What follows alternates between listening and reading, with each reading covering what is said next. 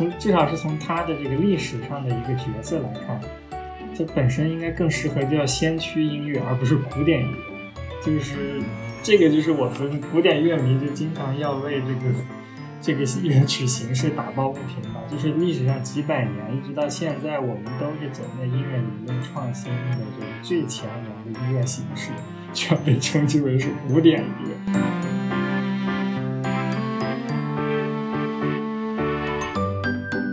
我我小时候，我的我床头就一个巨幅海报，就是挂着哈卡拉扬的这个。当时小时候觉得真的是帅爆了，就最帅的世界上最帅的男人，真的是。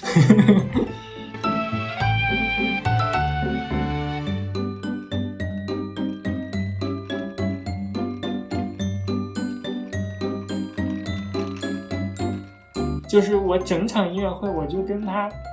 有很多的眼神交流，你知道那种感觉，就觉得直击心灵的这种眼神交流，我就觉得哇，简直就是世上最幸福的人。然后音乐会一结束，我马上我就拍凳子，我就站起来，就就站起来给他鼓掌。然后我一站起来，就整个全场的观众都全都站起来在给他鼓掌。演奏完的话，接接近十点，然后就非常昏暗的一个小巷。然后我就前面有个波兰的老大爷走在我前面，他在在一边走一边，走的特别慢，还在那哼着那个肖邦的那个曲调，就是这是真的非常感动，这就是音乐应该存在的最美好的一种形式，它如何影响我们的生活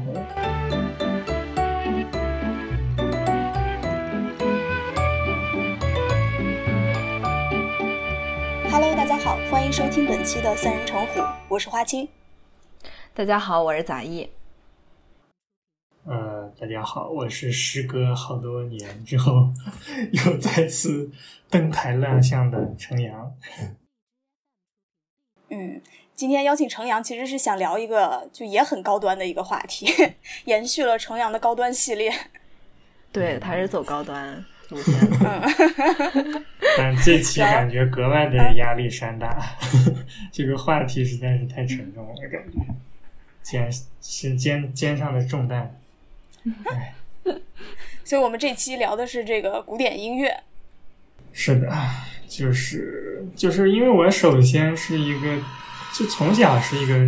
票友吧，古典票友，听至少有二十年了吧，应该。嗯。所以，但是一直也没有系统化的说是分享啊，或者是给人介绍过我。听古典的这个历程吧，所以正好有这个机会，我觉得也蛮好的。我自己也整理一下我的这个这二十年是如何听过来的。对，杂艺和我其实都不太懂这块儿。呃，对，但是我是一个附庸喜欢附庸风雅的人，所以我在，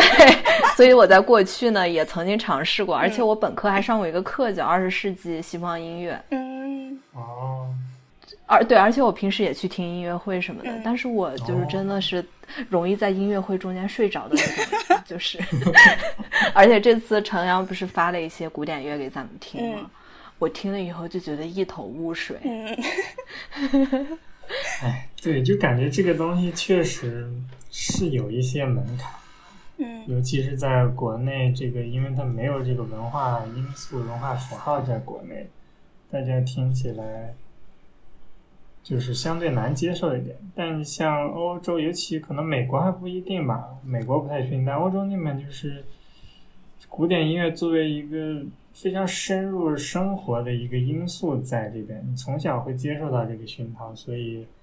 哪怕不喜欢这个音乐，至少说是你听到一个就是很出名的呀，或者是很有影响力的呀，一个 piece，一个一个。片段的时候，你会很容易你的情感被嗯激发。对对对，正好是我本人也是经历过，是在国内，等于我入门的时候是在国内，后来嗯去到英国，尤其在伦敦那边，就是就是完全的融入当地的一个古典的一个文化氛围，是享受过这样一个熏陶，然后又回到国内。来到上海已经是国内就是最有古典因素的一个城市了吧？嗯，但依旧失望不已的 一个、这么一个这么一个经历，可以正好也可以讲一下这个故事吧。哎，所以古典音乐就是西方的那一种，就到底什么叫古典音乐呢？其实我刚入门的时候也有这一个，就就是一个误区吧，嗯就是是就可能也是因为这个，就它西方是叫 classical music，、嗯翻译过来作为古典，其实本身这个翻译就不一定是特别准确，因为 classical 它本身还有一些经经典呀，或对或者一些别的意思，但是翻译过来作为古典音乐，大家第一想的就是你是古古代的。比较久远的音乐，而且第二反应就是说，既然是古代的，是不是就所有古代音乐都包括进来？比如说中国的民乐呀，或者是是还有这个其他的这种，就咱们本土的这些观众，肯定第一想到是中国的民乐，我们的唢呐呀、大镲呀这些，呃是不是？我倒是不会想到这个。我也我也是。哎，我小时候有一有一个 CD，上面包含了那个步步高和高山流水，好像哦，就是中国的古典的，是包含这几个。就是古琴的那种，是吧？对对对，对对对，其实我之前也很喜欢那种，但就是今天就是说的古典，就古典这个定义，它确实本身就是只是指西方的一些，从某一段时期，就十五世纪这段十四、十五世纪后面开始，然后作为同时它是一个更也是对于一个音乐形式的一个描述，它是一个结构比较复杂，而且是可能最明显的表现就是时间比较长的一种音乐的一个统称，就是它很难说是定义很清晰，但是就是至少到目前为止，就是能做到，就是说拿过来一个音乐丢过来，大家一听就是听不懂啊，那就算成是算成是古典音乐古典音。基本上我们可以用这个这个这个方式来分别古典和其他音乐吧。那它有一个时间上的，比如说一个界限吗？现在音乐也可以有古典吗？对，就是说，也是要很明确强调一点，就是我们目前也是有古典音乐的，就是作曲家有古典新的古典音乐出来，但是就是历史上最就是最流行，就是不能就最经典的古典音乐这这个词真的很难想，就是说是从巴洛克时代，就是从文艺复兴之后开始，大概十五、十三，就十四到十五世纪之后开始。从这个就是巴洛克那个音乐年代，就可能最开最出名的就是从巴赫那个年代开始的这个古典音乐，是我们目前就是欣赏的，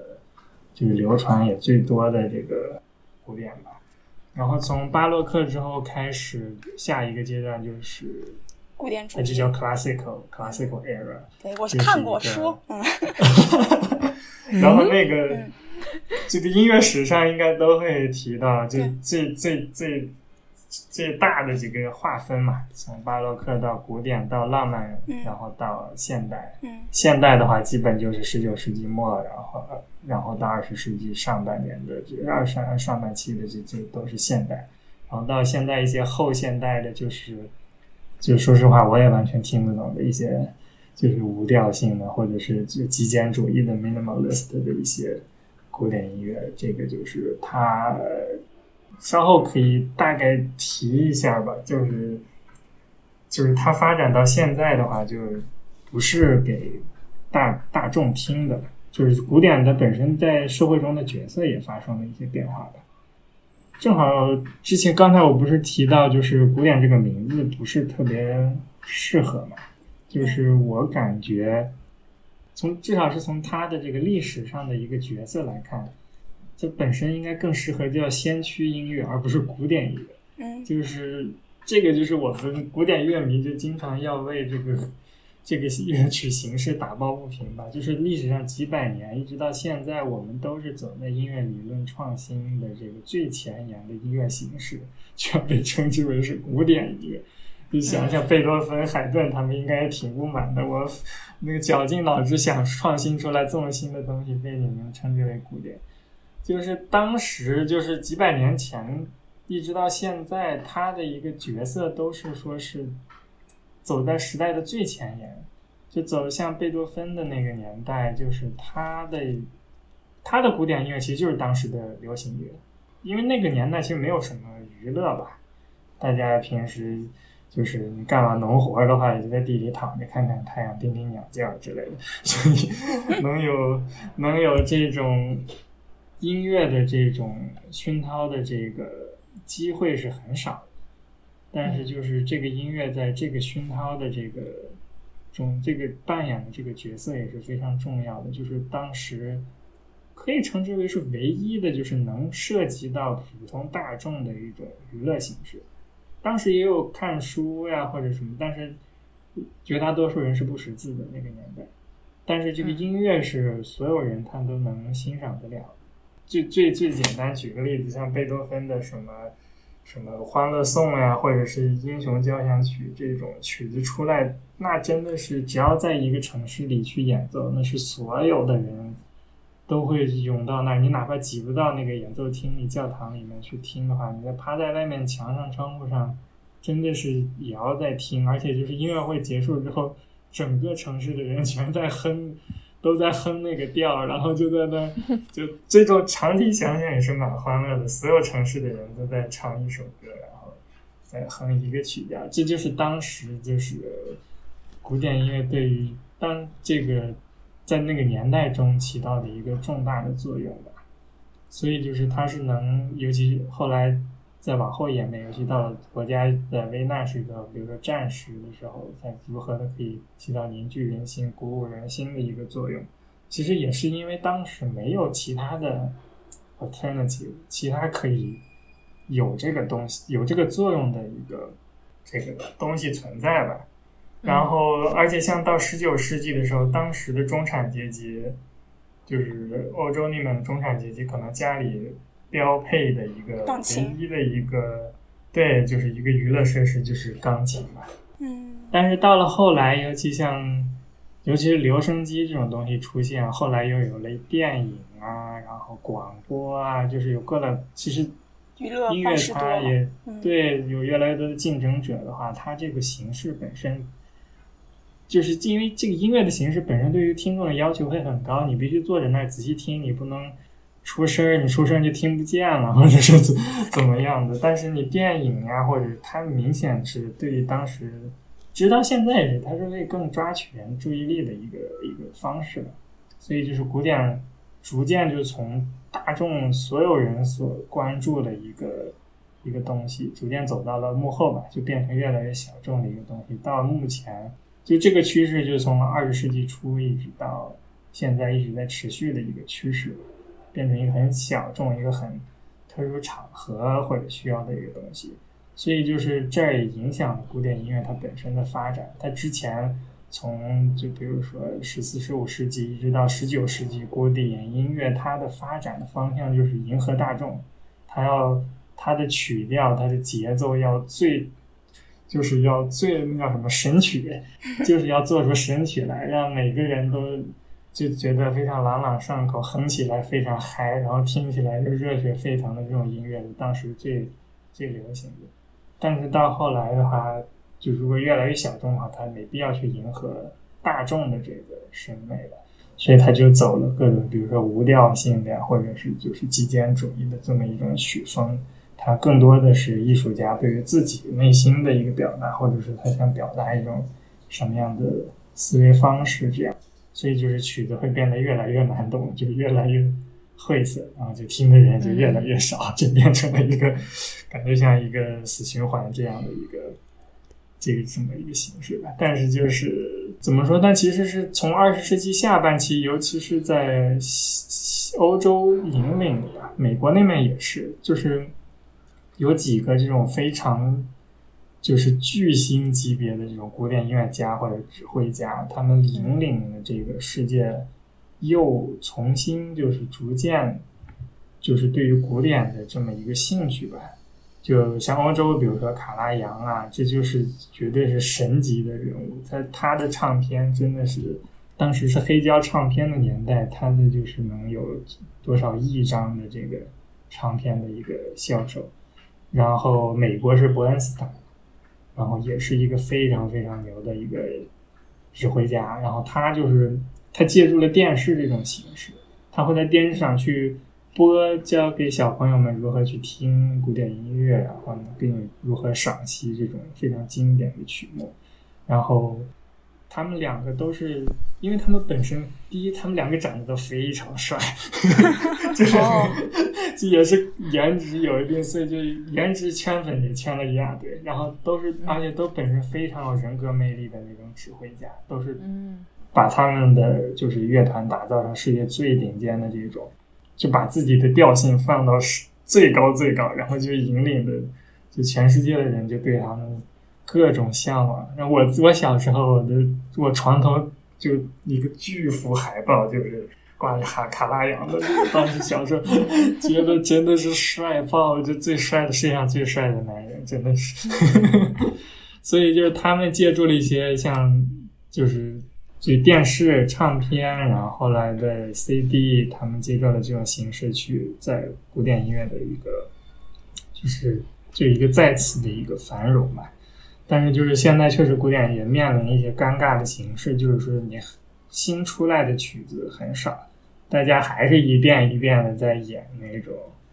就是两三百年以前的这种，对，确实很好听，确实很很经典。但是你总是演这些，确实也挺没意思的，说实在。但是就是新的这种。就是也是挺尴尬，因为现在如果你学作曲专业，你去学这方面的东西，大家肯定还是要做来钱快的事情嘛。你肯定流行音乐，你流行音乐你谱一个二三十秒的一个段子，你把它怎么电音怎么放放大，然后无限的循环，那来个三三分钟的一个流行音乐，你就可以赚很多钱。你古典的话，你一个曲曲子一个哪怕一个奏鸣曲，你。就是十分钟的奏鸣曲，你在里面花的心思肯定超过十首一谱流行音乐的这个心思，但挣的钱又少了很多。所以就是新的这种古典作曲家其实是非常非常少，出来的作品质量也蛮低的。所以就是也是一个挺尴尬的一个阶段吧。但是感觉自己也没有能。对 这个尴尬的现实做什么？做出什么帮助？只能期待更多的人能对这个事情感兴趣。那你最开始就很小的时候，最开始是怎么对这个事情感兴趣的呢？哎，最开始就是当时因为咱们也是在内陆，嗯，我可以说是在太原嘛。你这这个口音，我觉得已经暴露了。啊，已经暴露。对啊，咱们内陆的太原这样一个城市，其实是完全没有这个古典音乐因素在的吧？所以这也是很巧合。就是我记得我很小的时候，当时最火的那个理查德克莱德曼，嗯，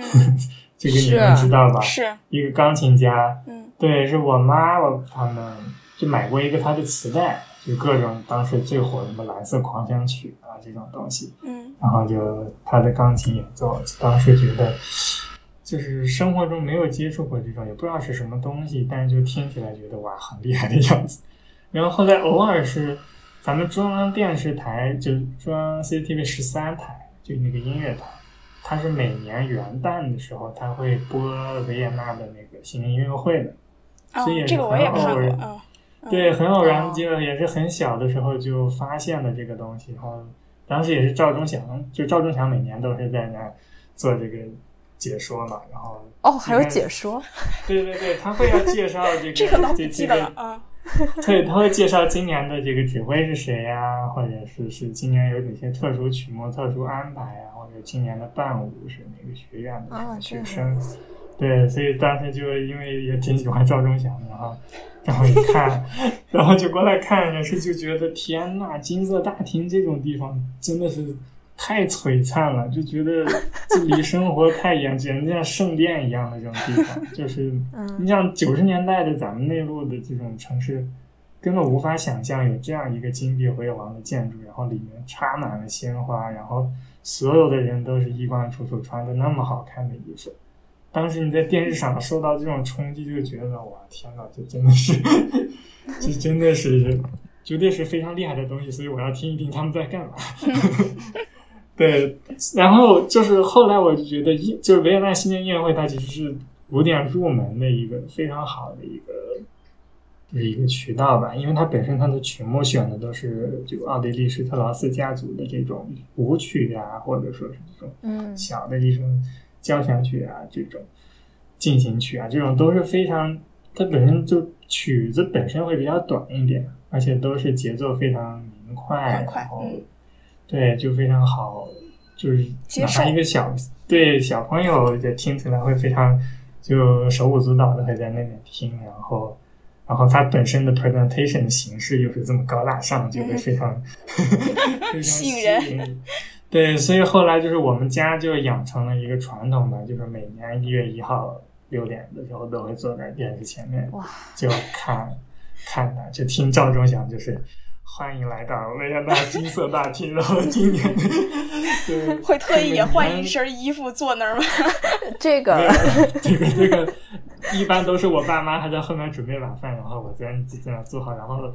差不多七点半七点的时候开始，然后大家一边吃一边在这儿看，就每年都这样，就是嗯就成我家的一个保留项目了。嗯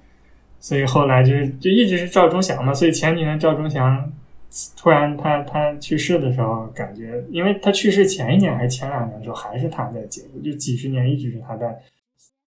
后来他说的话可能没那么多，但他总会出现，然后来一句那个什么，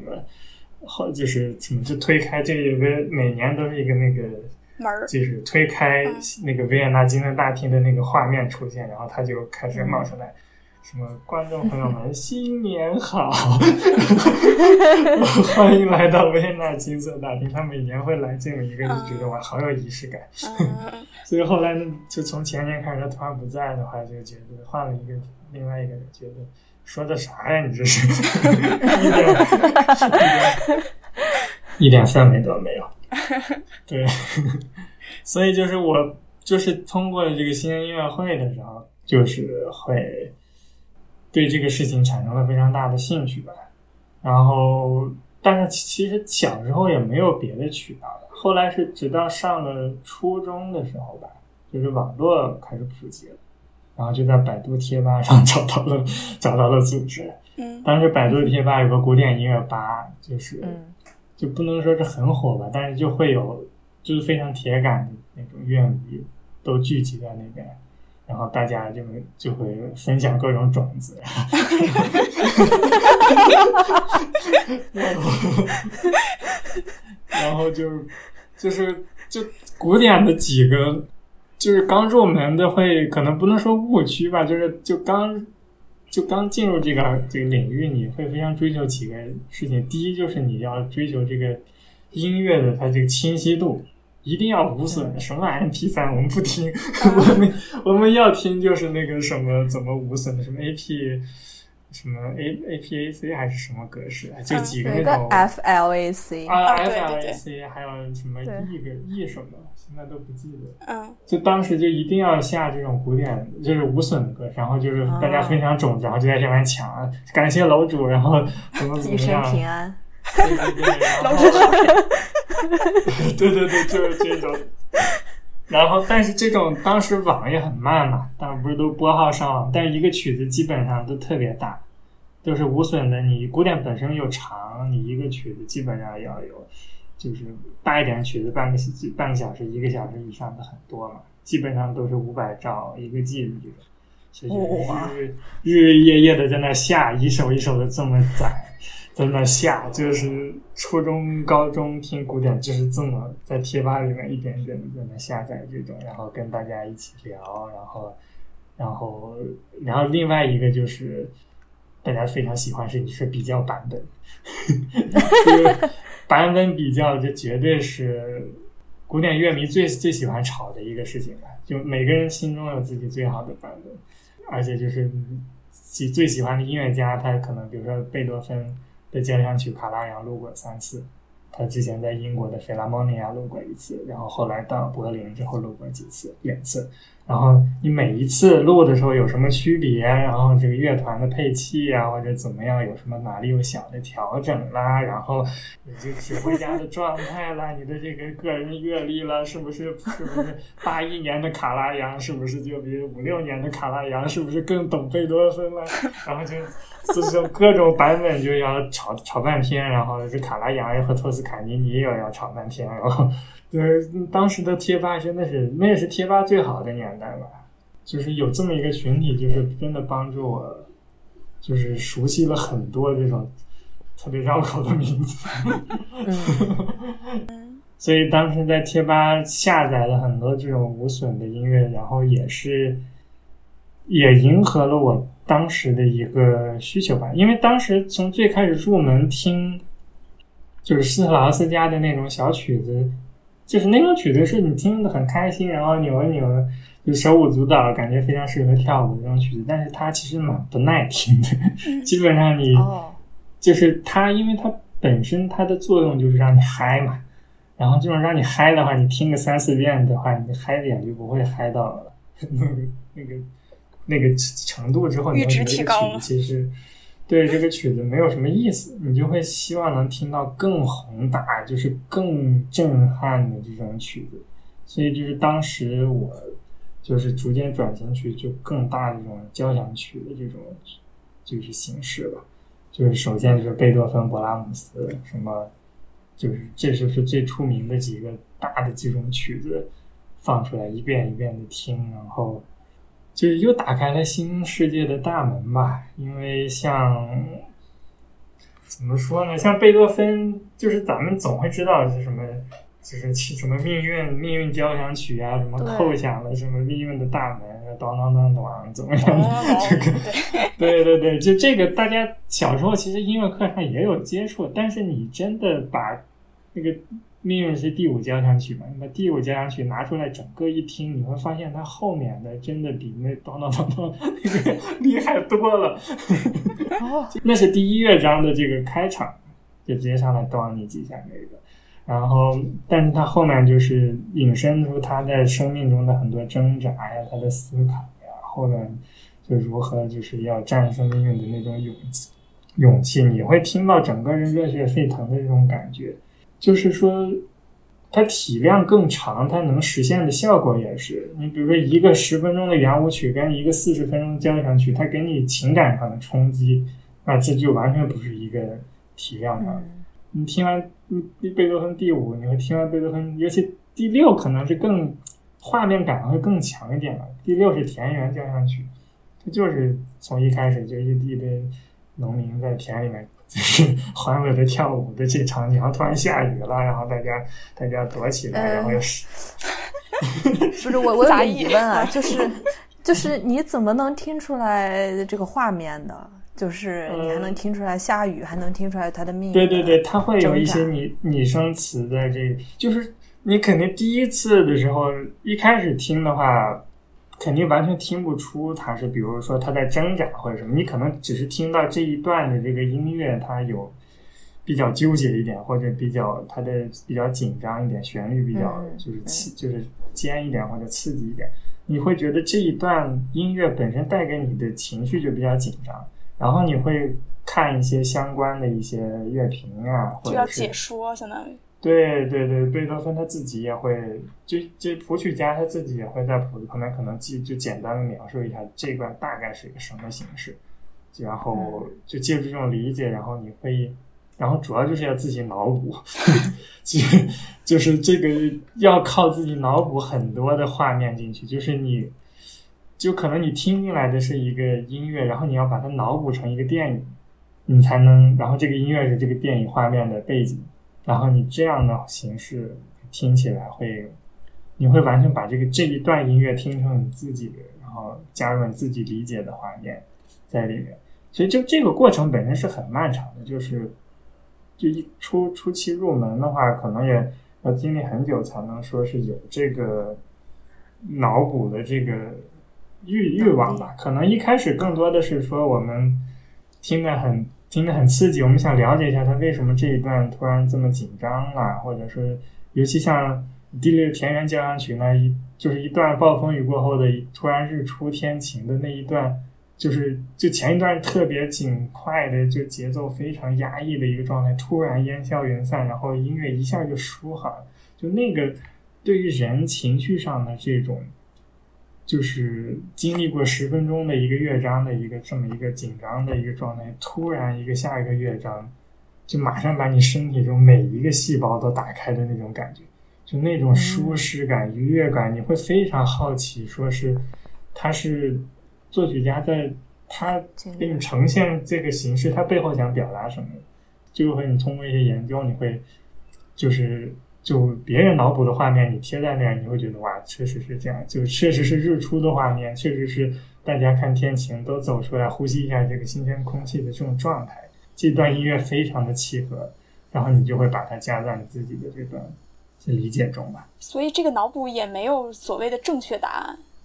就是每个人个人有个人的脑补，这应该是没有吧？难道贝多芬还写了一份正确答案？看完还要过去翻一下？对，就这一点，就是其实我觉得可以引申到咱们自己做语文课、做阅读理解这种，就是你一定要有个正确答案。我觉得这点就很扯。你这高考呀，或者什么考试，你一定要有一个正确答案，就理解作者的意图。但是就是音乐的话，它不会这么考你，但是就是大家会有个大致的一个共识。对，不也有音乐动机什么怎么样？对对，会会有大致的一个共识。但是确实这个理解这个脑补，确实是一个非常一个 personal 的一个东西吧。每个人的你在里面画面也可以加入你自己的因素，然后所以这就是为什么，其实我非常喜欢看人的乐评，他每个人的乐评，他写同一段音乐。对他可能打动他的每一个每一个音符每个小节也不一样，然后他在每一个跳跃的这个节点上，他加入的一个画面也不一样。就是你可以看每个人的这个，你可以吸收更多他们对于这个音乐的理解是非常，就他们会把乐评写成一个故事，这个就非常会，尤其对于初学就小时候的乐迷或者初学的，算是非常好理解的一个形式。哎，这个乐评在哪儿看呢？哎呀，我正想问这个问题。哎，之前就是贴吧嘛，但是现在贴吧 现在不太。嗯。对，国内的话，可能豆瓣是不是会有？但是我其实现在没有用过豆瓣。国外的话，主要就是有一些传统的媒体，他们会定期发表这样的乐是专门的乐评人写的。对对对，尤其是新的 CD 出来或者新的音乐会出来，会有这种。各种点评，但他们，他们就越专业的乐评，其实有时候也挺没意思。他们总是要挑刺儿嘛，他们专业挑刺儿，所以总是要给你挑点刺儿出来，所以他们就很难说是带你如何去欣赏呀，或者如何带你去沉浸于这一段表演，而反而就是说，总是要说啊，你这个音符是不是太重了？你这个节奏太快了，怎么样？他总是要说点这些问题所在。所以，就是后来就是说会有一些书籍。就是我非常喜欢的，就是几本书，也可以就是一个是一个，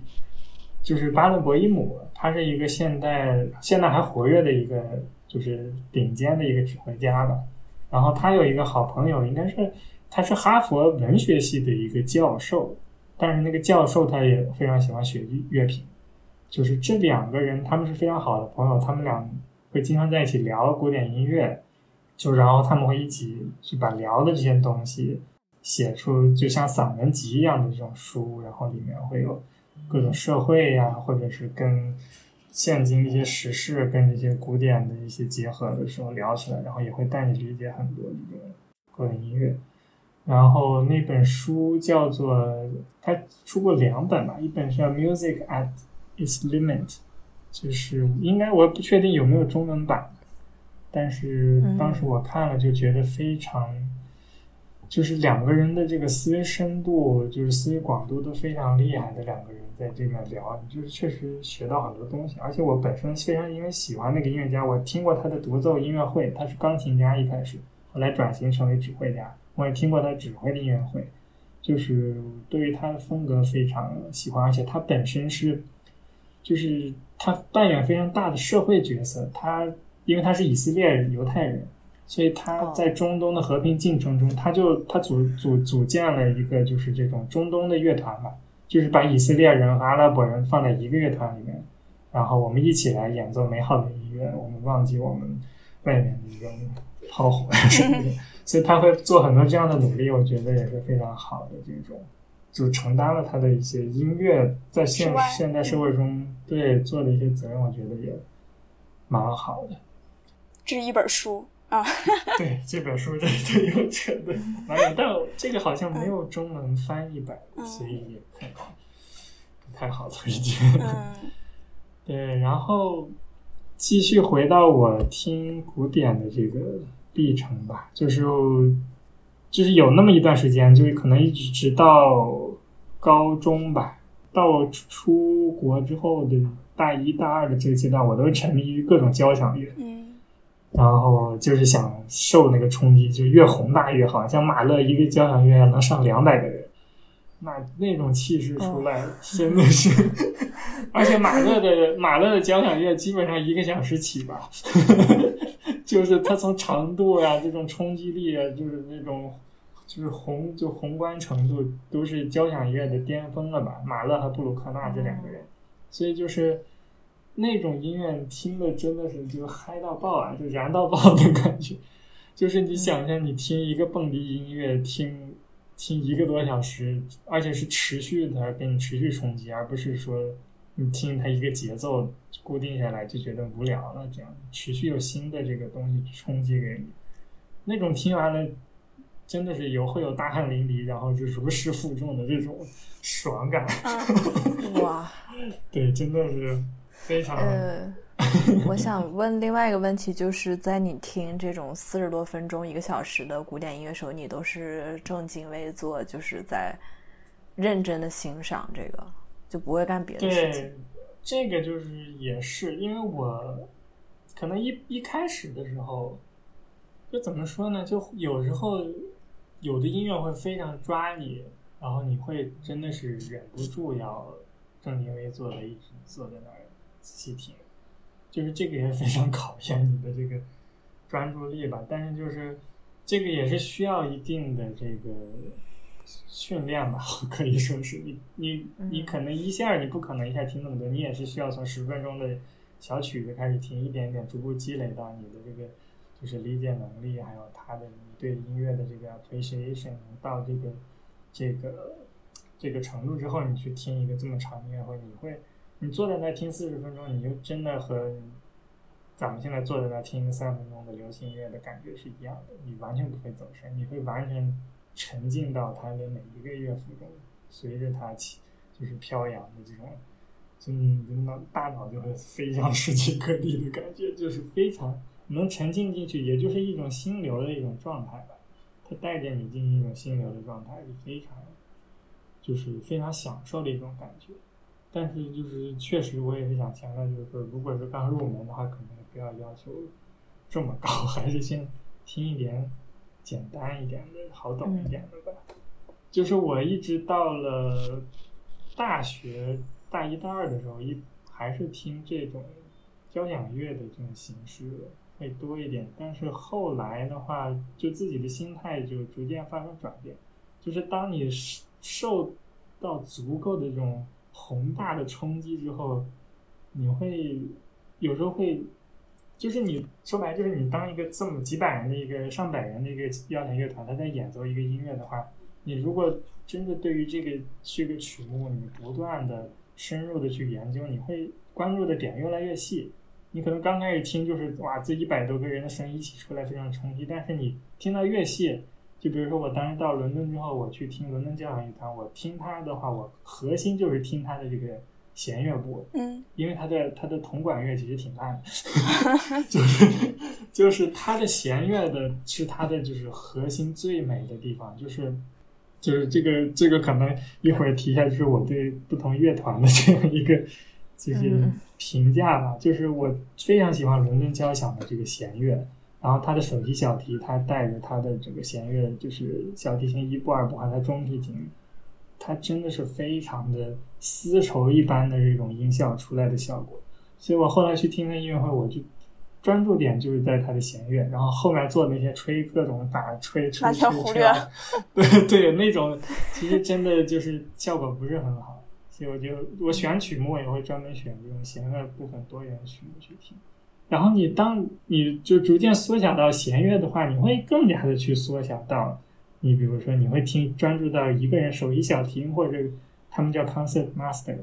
然后就这个 master 他的这个就是他的这个转折，他的这种运气，就你会能听到他本身呼吸也会是他音乐中的一部分，他的呼吸如何跟他的这个。就琴弓的这个运动如何融为一体，然后跟着带的这个音乐节奏一起往前，就你会越来越细到关注到这个点的时候，就你可能听的更多的就是我逐渐听更多就是独奏了，或者小型的室内乐、弦乐四重奏，而不是说是那么多的那么多人在交响乐，就弦乐四重奏啊或者独奏这种，它就是非常。非常那个亲近、非常 intimate 的一种音乐形式。然后像四重奏，它是有四个人嘛，就是四个弦乐，四个人坐在一起，就是其实是一个用音乐完成了一段交流。你会去听他们这四个人在上面如何去，就是节奏的变化，他们如何的去跟对方的去，就是比如说手一下停，他来一起。来一段，他会引导着你后面其他三个人去如何加入他，如何大家的节奏一起，然后或者说一下你觉得有点快了，或者这一部分我们应该强调一下，或者说这一部分我还没有把我想表达的东西完全说出来，他会节奏和整个这四个人的这个对话的，就是这个语速呀，或者是语气语调，你可以这么理解，它会发生很多的变化，所以就你其实。在这种细节中，你会理解出很多的这种，就是，就，就是这就可能是乐评中不会特别关注的一些部分吧，而且更完全是一个 personal 的一个一个点，就是音乐家们他们自己在诠释这个音乐的时候，他们自己的心态和自己的感受、情绪，以及非常核心就是观众的情绪，他们观众的情绪如何跟他们演奏者的情绪融合融为一体。共同帮助这个音乐去推动，然后这个也是，就是我后来越来越喜欢这种小，就越来越精细的这种小的音乐的这种的一个点吧。所以一直到后来到目前到现在，我可能听的更多的就是独奏类的，就是钢琴呀，嗯，最多还是钢琴，而且后来非常喜欢的这种古钢琴，叫羽管键羽管键琴，就 harpsichord，我会非常喜欢那种。就是独奏出来的这种感觉吧，差不多，这是我到现在听古典二十年的这么一个心态的一个转变吧。嗯，对，所以就是听了二十年，可能正好我这儿也说一下，就我最喜欢的几个这音乐家吧。然后就分为可能还是分为两个层次，第一层次就是那，就是巴赫和贝多芬，这个是绝对是。就是最最古典音乐最响的名字吧，这都是两个，这两个都是神级的人物，而且就是他们的音乐带给我的这个能量是非常的，怎么说？就是你有时候会觉得，人肯定都会觉得有无力啊，或者觉得很疲惫啊，或者对生活 充满了一种负面情绪的，对对对，你会有很多这种充满负面情绪的时候，你会需要有这种非常有力量的一种鼓励。这个时候就是我打开贝多芬的时候，贝多芬他的音乐确实非常有，就是深层的那种鼓舞。他不像是马勒或者像是布鲁克纳那种，他是你听着非常雄壮，但是他你这么说可能不太好，但是你 深挖的话，个人感觉深挖的话，对，但确实不会有那么多的东西在。但是贝多芬的的话，就是就是我目前都没有。就是探到它的底吧，就是你往深探，你很难说是他，你永远对他音乐不断有更深的理解。但你像就普通一点的，像莫扎特，就是他的，就就就怎么说，莫扎特是可能站在我现在这个角的角度上理解，是非常浅浅层的一个音乐家。就是我觉得他的音乐就像薄薄的一层冰或者一层水。不论是有什么情绪，有什么情感，就那么薄薄的一层，你往深看没东西的。就是可能也是因为我现在理解能力有限吧，因为有的有一些的那种非常年纪大的这种就是古典音乐的专家，他们非常推崇莫扎特，他们觉得这就是神啊，怎么怎么样。但是至少到目前为止，我觉得莫扎特其实挺无聊的，就是他的音乐非常，就 predictability 非常高，就是你听几个小节之后，它接下来怎么发展，其实完全你能预判得到。它你听古典最大的点就是说，这么长的一个音乐，几十分钟的一个音乐，它下一个小节出现的东西你是想象不到的。或者说，它下一小节能给你带来什么样的冲击，你是无法预判的，这才是让你能坚持住、能听这么长时间的一个点。但如果像莫扎特这样，你听几个小节，剩下整个乐章基本要说什么，你就完全清楚了。这就跟那种烂俗的电视剧，对对啊，你看第一集就就是这个套路，你其实没有什么兴趣往下听，所以我一直对莫扎特不是特别喜欢。但是贝多芬和巴赫，就是我觉得你听无数遍的话，它永远底下有更深的东西在。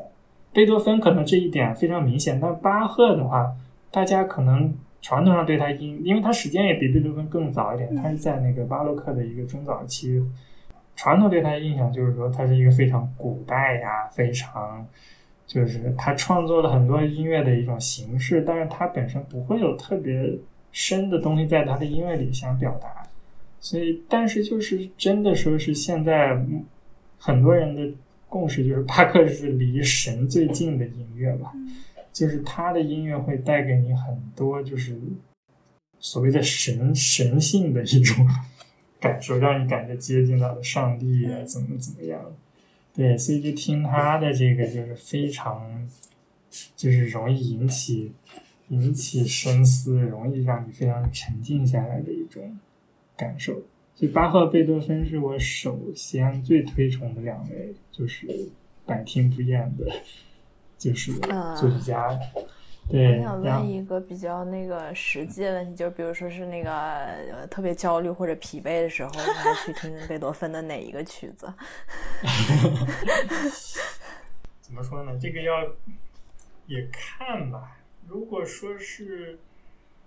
你有兴趣听它很长的曲子，因为它确实最有力量的曲子都会相对长一点嘛。就像刚才我说的第六交响曲，可能是听完会开心一点，就会就是就田田园，你会听完之后就会觉得非常舒畅的一种感觉。第五的话还是稍微压抑一点，但是如果你想听第九交响曲，就是那个《欢乐颂》。那个就是那个这个我一会儿也想提到第九交响曲，就是因为这个就是就古典音乐它能有几首曲目，可能几百年的古典音乐能有几首算是神级或者接就是完全上帝层级的这种创作，第九交响曲就是其中一个。这个真的是你听完之后，就《欢乐颂》咱们大家全都知道这个调子，对，但是就是第九。第九交响曲，你真的去听它的话，你会发现咱们印象中的《欢乐颂》和它呈现出来的那个《欢乐颂》真的是完全不是一个一个 level。然后你听完那个《欢乐颂》的话，你会觉得你自己完全升华了，你就就觉得 你的精神境界就觉得已经是在云层之上的感觉。这个好，这个好，这个，但这个估计也这个应该也是一个多小时的一个整个听下来。第九交响曲。接着你这个问题吧，可能你当你非常不开心、非常低落的时候，其实我给你更推荐你去直接听剩第二我的第三和第四喜欢的两个音乐家的曲子，一个是海顿，一个是一个意大利的一个叫 Scarlatti 的一个音乐家，我也不知道中文应该怎么念。就这两个音乐家，就是我对我的作用就是。就是用来开心的，就他们的他们的曲子听着就会非常。海顿就是我最喜欢他的，就是他交响曲很好，但我最喜欢他的就是弦乐四重奏。海顿弦乐四重奏的算是之父吧，而且做他有一百多首，就是这个四重奏。因为他当时本身身份是作为宫廷的乐师嘛，所以他是就是娱乐用的这种音乐。他的音乐本身就是说是轻快，就比较欢快一点的这种四重奏形式，但是他也不会很很浮夸，像莫扎特一样那种就是雕梁画栋的感觉出来，所以他就是很朴实的一种，大家就是小小确幸的那种感觉的这种幸福感的这种音乐，就听着非常有就就幸福感是我觉得用来形容这个海顿这个现在四重奏最好的一个词吧。然后另外 Scarlatti 他是意大利跟巴巴赫是同一年出生的，然后就所以但是他本身知名度会低很多，因为他很多曲子并没有留下来吧。但是他现在留下来最厉害的就是他有一一套那个就是羽管键琴的那个 sonata，就是羽管键琴的一套的这个这个奏奏鸣曲是吧？它跟海顿那种小确幸感觉不一样，它就更欢快一点那种曲风，然后用羽管键琴演奏出来的那种感觉，就是就是就反正对我来说，哪怕我再不开心或者就是上工作完一天非常累，我回来听一曲他的这个小的奏鸣曲，我也会觉得非常就充满电，然后觉得非常非常开心。然后因为他们他这个曲子都很短，可能一首也就三五分钟或者更短一点，所以我觉得其实蛮适合就是。就是初学的这个人来听一下。总之，这四位吧，巴赫、贝多芬、海顿和斯卡拉蒂，这是我最喜欢的。热烈推荐，热烈推荐的，听可以听一辈子的这种。的确不知道斯卡拉蒂。这是个宝藏，这是个宝藏。就历史上会有很多这种当时非常出名，然后成就非常高。但是像法国，还有一个叫一个一个音钢琴家，也是当时跟李斯特呀这种都是同名，甚至更厉害的这种这种音乐家，但就一场大火把他乐谱都给烧没了。就这种就真的是非常可惜的这种。是因为其实我觉得我们整个环境就是对这种古典音乐，其实不要说古典音乐，我觉得就像国内的传统戏曲，其实也没有这样的一个熏陶的土壤。就更遑论就是来源于西方的这种古典音乐了，可能就是外界没有这种影响，包括这种音乐素养的教，就是音乐素养的培养，音乐教育这一块，嗯，这点在国内真的是非常的缺失吧。插一个稍微远一点的话题，就是上周我一个非常喜欢的一个英国的教育学家给去世了，他就是。他本来是戏曲教育，但是他在英国和在欧美现在推广就是就个性化的这种艺术教育，把艺术教育在教育体系中有更多的一个比重吧。然后，反正就他是在 TED 上，就是有史以来观看数最多的演讲家吧，就是上亿次的的演讲，就他关于教育 creativity 的这个这个推崇。在欧洲，在美国，都是各地的这个教育政策都在采用他的这个方法，把艺术课程、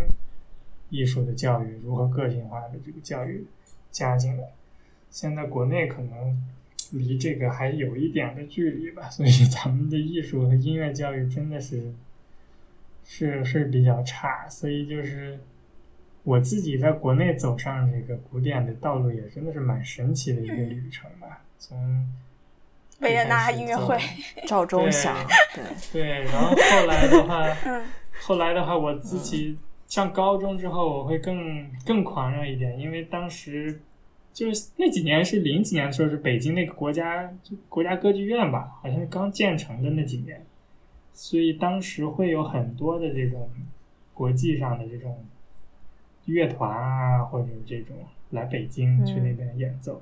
就是我记印象特别深，我高三的时候，就周末，我周五晚上坐太原从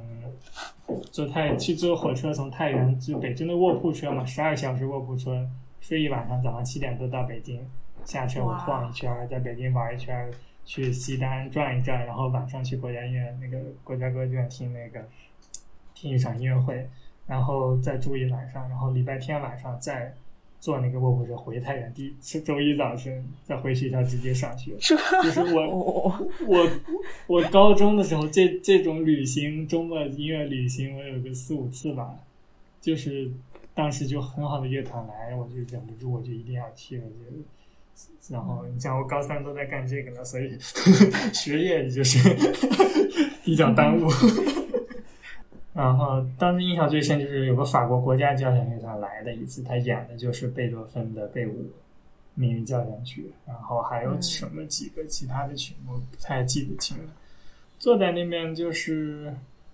然后旁边就是一个老大爷，他是那种应该北京本地老大爷，他是年轻时候应该就是听过这种东西，但后来这种东西在中国应该也是消失了几十年了，然后又在可能八九十年代又重新回来，所以他他年轻时候就很喜欢，然后小时候听过很多，但是后来没有了，然后就是就挺可惜的，然后但现在老年又能听，所以他有很多感慨吧。跟他聊的时候，他就会觉得。就是现在，当时那种国内对古典的这个氛围，其实还不如几十年前建国初或者民国时候的那种感觉。因为当时之前的时候，可能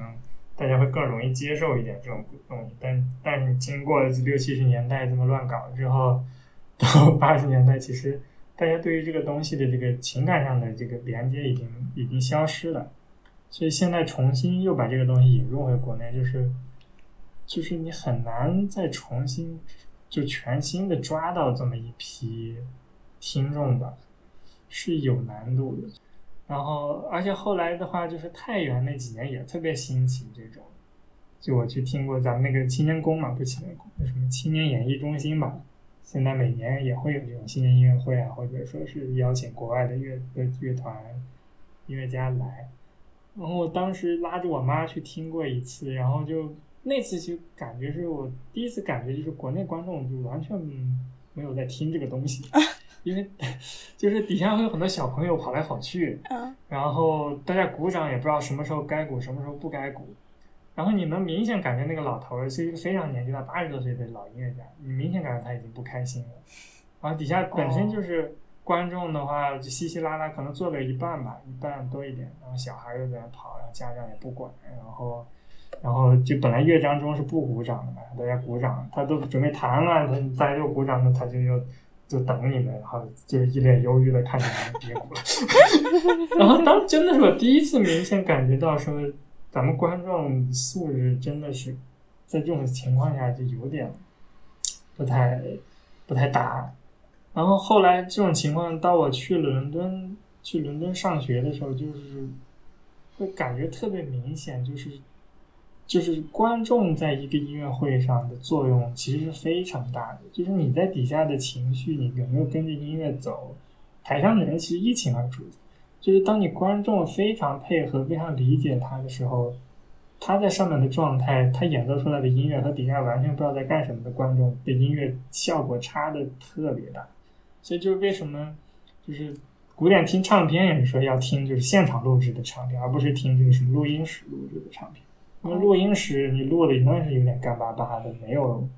没有太多的这种感情，单薄一点的这种音乐。但如果你现场有观众在，哪怕你底下不出声，或者你偶尔底下有人咳嗽一下，这次是这种噪音的出现，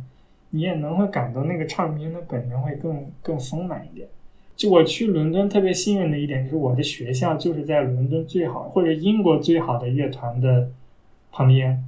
基本就是步行五分钟，拐个弯就到了。就是伦敦的交响乐团，它叫 London Symphonic Monica，哎，London Orchestra Philharmonic，就 L P L S O L S O L S O，好吧，真的是好多年没 没听了。对，就是对不起啊，这这个也是我非常喜欢的，因为他的主场就在我学校旁边，所以我那会儿经常，真的是经常去听，我特别。记清我第一次去听就是马勒的第九交响曲，然后当时还拉着我一个同学，我们下课冲回家，然后换上西装，换穿上皮鞋，古典音乐会 就是是不是得正式一点？然后后来去了，发现好像大家没有穿这么正式。这样子啊？对，然后当时第一次去听嘛，还买的非常靠前的座位，就是在那个弦乐的这个。就是就第二排第三排的这个位置，就坐在就坐在台底下仰着头看的那种感觉。然后，而且就是 LSO 就伦敦交响乐团，当时他的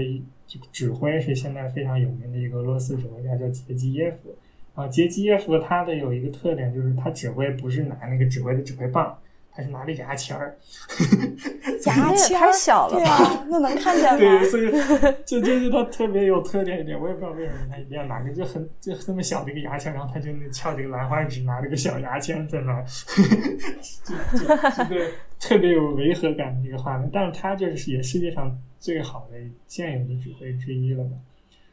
就我觉得在伦敦真的是非常幸福。我觉得如果你是一个古典乐迷的话，你在伦敦真的比在维也纳都强。我觉得维也纳现在就不会有这么多全球高质量的音乐会，就是各个各个角落都会你想不到的这种非常高质量，而且全球最牛的音乐家也会经常去伦敦。就是伦敦它有个叫 BBC 音乐节，这个就是全世界最大的古典音乐的一个节日。也不能算节日吧，因为它所它叫音乐节，但它持续时间有好几个月，它有基本有几十场，估计可能都上百场的古典音乐会在在演。然后它它有非常传统的这种就是古典音乐的这种表现形式，它又很现代的一些创新，比如说上次它是有我去过一场，它是用那种各种回收的 recycle 的一种材料做的乐器来演奏这些古典音乐。就比如说你的小提琴可能是拿什么塑料皮儿啊，怎么怎么弄弄弄的一个，或者是什么那个鼓呀，也是这种轮胎呀之类什么材料做的这种形式，就它会有很多这种创新的这种表现形式，就是来给这种古典音乐带来更多的活力吧。所以在伦敦的那几年，我真的是太幸福了吧！我觉得真的是每就基本上每个月要去至少去一次吧，而且都是当时。当时不会有感觉说是怎么，但确实是非常享受这个过程。就是我自己印象也特别深的一场，就是我当时非常喜欢那个小提琴家叫吉尔沙汉姆，他的一个独奏音乐会，然后我当时去，哇，一定要坐第一排，给他举个牌子什么的。能举牌子吗？真真真的举了吗？嗯，没有，但是我确实是坐了第一排。就是我整场音乐会，我就跟他。会有很多的眼神交流啊，我对那种感觉就觉得直击心灵的感觉，这种眼神交流，我就觉得哇，简直就是世上最幸福的人。然后音乐会一结束，马上我就拍凳子，我就站起来，就就站起来给他鼓掌。然后我一站起来，就整个全场的观众都全都站起来给他鼓掌。就是因为他演的真的是非常棒的一个这几个巴赫的独奏，然后本身我很喜欢的曲目，但是就是。就是这种形式的这种音乐会，你会觉得舞台本身也很小，音乐会本身啊，观众和演奏家非常的近，然后就彼此的呼吸都能听得到。这种音乐就是我觉得是古典音乐最好的呈现形式，它会带着你，真的是随着那个音乐一起在在空中飘的那种感觉，就飘到了那个演演奏厅的天花板上。有个小问题，就是。那比如说像伦敦的这种音乐会，它的价钱票价大概是多少呢？就跟国内相比？对对对，会便宜很多很多，嗯，就非常便宜。就是一开始是伦敦，它会有就是这种鼓励学生和年轻人去听古典音乐的东西，它会有每场有固定的这种学生票，学生票就基本十磅之内，嗯。基本上几磅，而且座位一般都还不错，因为他想让你看得清楚一点。太棒了！对，所以 你是如果是学生，你有学生证的话，就是非常便宜的话，几磅钱能去听。然后另外不是，就哪怕是全价票，它一般不会超过五十英镑。五十英镑的话，已经是最前排了。基本上二三十英镑坐个中间的话，已经是非常好的。你想，这二三十英镑，国内也就。一百多块钱，两百块钱这一个样子。嗯，你哪像国内，如果是很好的，上次柏林交响乐团，柏林爱乐团来上海的话，最便宜的最后排的要八九百吧。嗯，啊，那么这都要上千的，都是大几千。对对对，你稍微往前一点就是要上千的，就国内真的很很贵这个东西。这毕竟人家是远道而来，你得把机票钱和这个酒店钱挣回来。但是国内像话剧之类的都很贵，其实，嗯，也很贵是吗？对，就是国国内的一些话剧之类。我记得那个陈佩斯的一个陈佩斯，还有谁？哎，不是，还是王刚什么什么之类。反正就是感觉角儿是很大的那种，那种票价都是要上千的，就一般的位置，而且很快就没了，都买不到的。天，嗯，就国内的物价，我一直觉得还是蛮高的，比比英国物价要高的，我觉得。哎，反正那种怀念就是怀念就是就是又很又很多，然后又很便宜的这个时代。嗯然后就在伦敦这么熏陶结束之后的话，就是我后来就有有半年时间我去环游世界的，然后在环游世界这半年中，然后我就在尤其在欧洲吧，就也是各地看了看他们的一些古典的一种形式，就觉得这个东西对于欧洲人家来说，确实人家就是原生的文化，所以确实是就是嵌的非常深的。就是你像我，就是也是我本身我最喜欢最喜欢就是柏林爱乐团，然后我所以当时去欧洲的话旅行，我专门去柏林订了一个圣诞节前的一个就是一个专场，然后演出的曲目还有一首就是我待会要推荐的《死亡歌单》里面的 一首曲目，那是我第一次去听，然后这个现场吧。而且当时录像嘛，录像，后来我在视 YouTube 上还看到呢，在观众席上看到我自己。这样 对对，然后因为当时柏林交响乐团当时的首席主主指挥他叫 Sammy Rattle，他是一个英国人，然后他要离开柏林交响乐团，回到伦敦的那个伦敦交响乐团，离开柏林爱乐回到伦敦交响。所以就是他当时在柏林的时间也不多了，所以我就一定要，我这辈子一定要听一听他指挥的伦敦爱乐是呃柏林爱乐这个名名字，我就可以简称伦柏林爱乐简称是 BPO，就是 Berlin Philharmonic，然后我就说他 BPO 吧，要不然总是说错了名字。就 BPO 的话，它真的是绝对是世界顶尖顶尖，就毫无疑问最好的那一个乐团。然后就是他从卡拉扬时代，还有卡拉扬之前，福特文戈的其实是我最喜欢的指挥。然后从那个时代开始，他就是全世界最好的，就毫无争议的最好的乐团。所以我就说，这辈子一定要去到他的那个，他在柏林的主场叫那个叫 Digital Hall，然后去听。然后当时提前买的票，然后又买的很靠前，然后就很靠前，当时最多花了两百欧吧，好像。因为当时圣诞节前音乐会也会贵一点，而且座位也好一点。就是大家在柏林可能跟，也可能是因为它是一个特殊场的一个音乐会吧，所以大家当时穿的都非常的正式。然后音乐会开始前，它一般外面会有酒会这样的。还有酒会啊？对啊，对啊，对对对对，会有 reception 在那边，然后中场休息的时候也有 reception，可以很多喝酒，然后就看到那那种大家就是都是非常漂亮的那种，就是就是日耳曼人的那种形象，然后穿的也非常好，然后大家举着香槟，对，然后都举着香槟啊，然后就在那儿就非常优雅的在那聊天，然后然后那边音乐就是通知大家就走进去，然后就非常棒的这种音乐洗礼这里的这种精神，就觉得真的是天呐，就觉得太幸福了。然后在柏林那场听完，然后我后来去到其他地方，我后来还有一场印象非常深，就在那个华沙，在华沙的那个老城区，就是它的老区是，其实二战的时候是完全被毁掉的。就是他当时不是有个华沙起义嘛，就是反反抗纳粹的时候，一九四四年的时候，但是起义失败了，然后就是各种屠城啊，然后就是整个城都给你烧到，打的就本身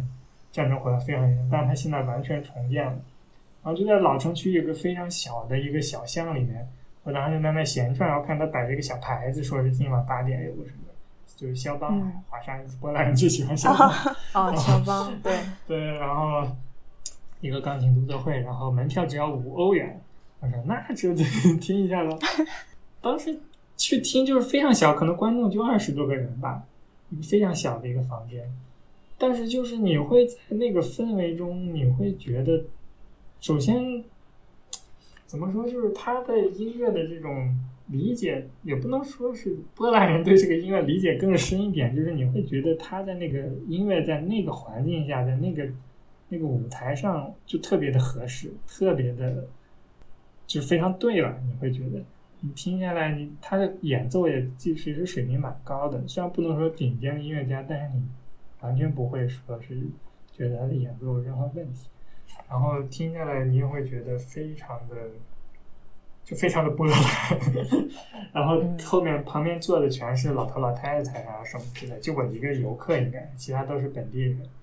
然后就这种形式听下来，你会觉得确实这是他们生活中的一部分。后来演奏完的话，接接近十点，然后就非常昏暗的一个小巷，然后我就前面有一个波兰的老大爷走在我前面，他在那一边走一边走的特别慢，然后在那哼着那个肖邦的那个曲调。当时我就还 给他拍了个背影，我就觉得 就感动，就是这是真的非常感动，这就是。音乐应该存在的最美好的一种形式，它如何影响我们的生活？接下来的一个大的转变就是我回国了，大的转变，就是这回到国真的是回国之后离这些东西就特别的遥远了。在上海的话，我去听过两次吧，一次是就是带一个朋友带他去听个入门的一个就是新年音乐会的那种。听得我本身是挺没意思，然后但是因为它入门嘛，就听一听。但是我第二次非常想去听，就是柏林的有一个，呃，不是柏林，就是莱比锡，德国莱比锡的一个弦乐四重奏来了，就是也算是比较有名的一个四重奏吧，有几十年了这样。然后他们演奏的也是我非常喜欢的海顿的弦乐四重奏的几个曲，当时还是满心期待的跑到那边去听，然后但是就是结果是非常的失望的。嗯。就是这一次音乐会让我也理解到，就是就还是观众，观众非常，这届观众不行，这届观众真的不行。就是就怎么说，你底下的观众你完全没有反应，就跟一块木头一样。你台上的音乐家你如何去演奏，他的音乐完全带不动这这帮人。你想象一个你这说脱口秀的人底下完全没有反应的那种，对。你真的，你其实非常影响情绪的。你就明显，我就明显感觉到，就是刚来的、刚开始上台的那四个、那四个演奏家，其实还是在努力的去、去、去戳你们，拿音乐戳你们这些星星，能不能给点反应？但是到下中场休息回来以后，你会明显感到他们已经开始敷衍了，就是赶紧演完回家了，算了，走人了。就是那种音乐，就非常粗糙的一个音乐吧。到下半场，就其实他们都是非常水平非常高的音乐家，然后但是就是因为观众真的是带不动，所以就是那之后的话，我就没有在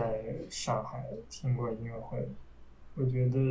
你哪怕再牛的人来，你观众不行，你音乐太太打折扣了。但反正那一场听完，我就是丧失这个 丧失勇气再去听了，所以我已经好几年没有。好几年没有听过音乐会了吧？嗯，就觉得自己音乐细胞都快死了，都快。基本上我听音乐的这么个节奏了。今天非常感谢程阳跟我们分享了这么多关于他听古典音乐的这些经历啊，然后我们呢可能要稍做一个休息，所以这一期呢也先到这儿。就是在下一期的时候，我们会继续聊关于古典音乐的其他方面。呃，如果感兴趣的话，欢迎大家来收听我们下一期的节目。